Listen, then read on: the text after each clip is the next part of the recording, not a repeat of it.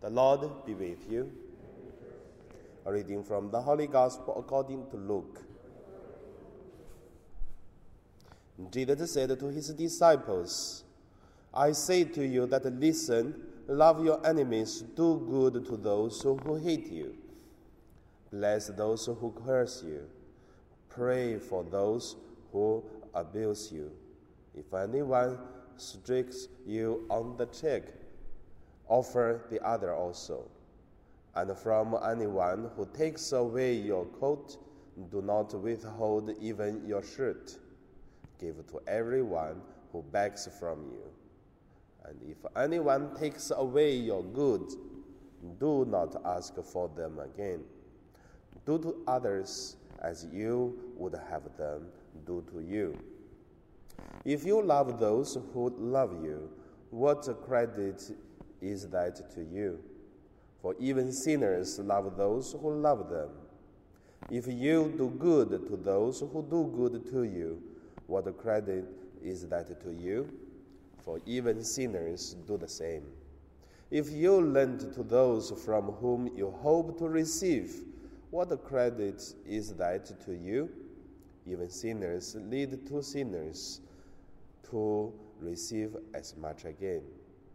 But love your enemies, do good and lend, expecting nothing in return. Your reward will be great, and you will be children of the Most High. For he is kind to the ungrateful and the wicked. Be merciful just as your Father is merciful. Do not judge, and you will not be judged. Do not condemn, and you will not be condemned. Forgive, and you will be forgiven. Give, and it will be given to you. A good measure, pressed down, shaken together, running over, will be put into your lap. For the measure you give will be the measure you get back. The Gospel of the Lord. So today's the meditation. I name it uh, "Love with uh, Hate, Enemies, Life, and Faith." The first, let us look at love without hate.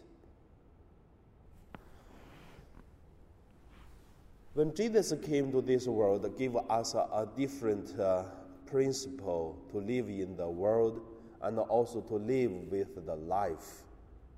Firstly, we should look at love without hate. For some people, for sure, doing something wrong. In Jesus' principle, he loved those people. But uh, these people did harm on Jesus, he still loved them. That is without hate. But in the principle of the people, so if one person hates our face, we take their leg. If people are angry with us, and we angry to them. But Jesus tell us another way his principle tell us we are son and daughter of God.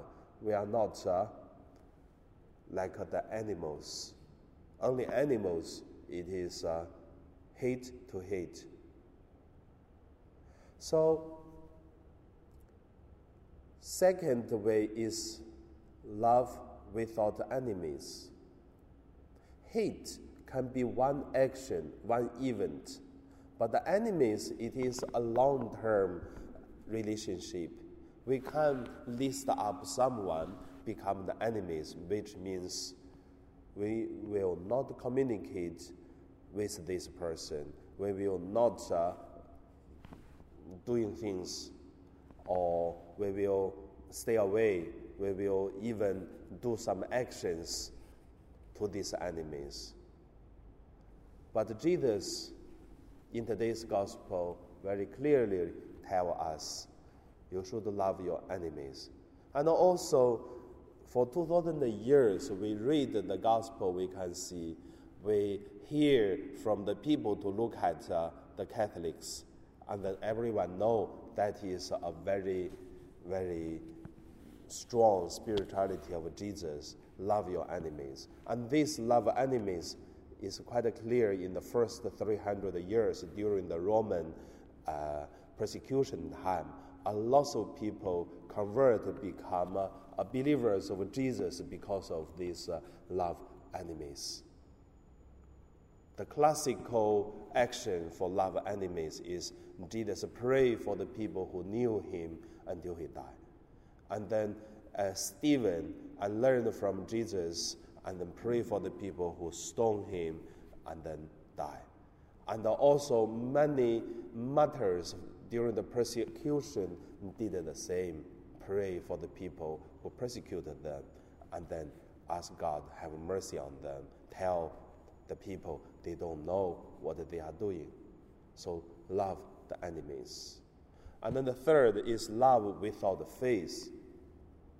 I would say face this thing for Chinese very important.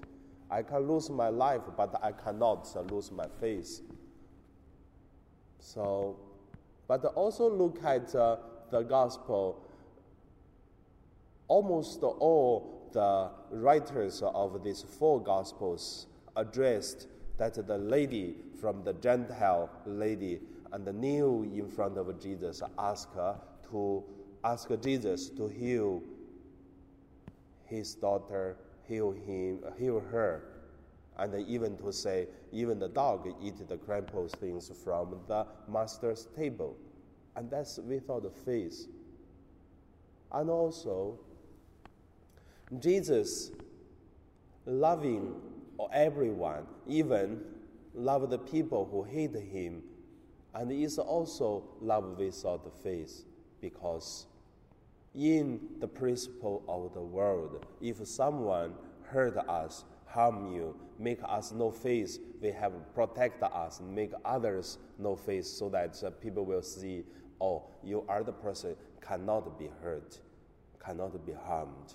Then keep the faith. But Jesus do not care about that because he really have a principle, have another standard of uh, life.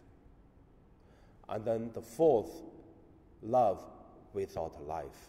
Or, of course, we can say love to give up life. For Jesus' life, he really gave up his life for the mission, for the salvation, for his disciples. When the soldiers come to the garden and then ask uh, to arrest Jesus, he said, I am. And then he let the disciples leave and then arrest him without love, or without uh, to give up the life.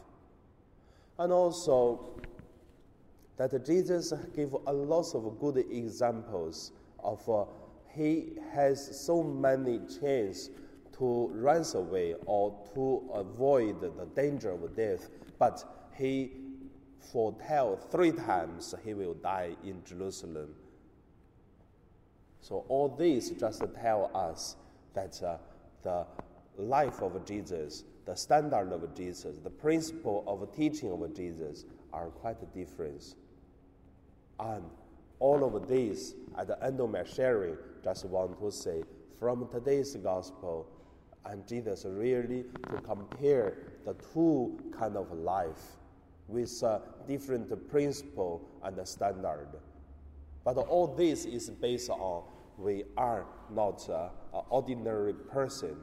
We are not uh, the animals, but we are son and daughter of God. We should live as a, a son and a daughter of God.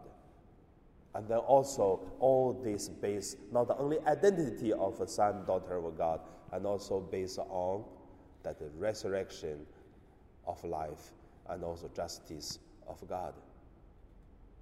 So that is uh, the whole uh, spirituality for today is the gospel. But under my sharing, leave some questions to us. How do you thinking about uh, your life? How do you practice the principle, the standard of Jesus? And also, how do we deal with others, which is a worldly principle? We live among this environment. How do we deal with it? And then, if we practice the principle of Jesus, the standard of Jesus, will we get uh, peace, joy, or we only suffer from uh, this principle? And where is God in this principle we are practice? So all these leave a question we meditate on, and now we pray.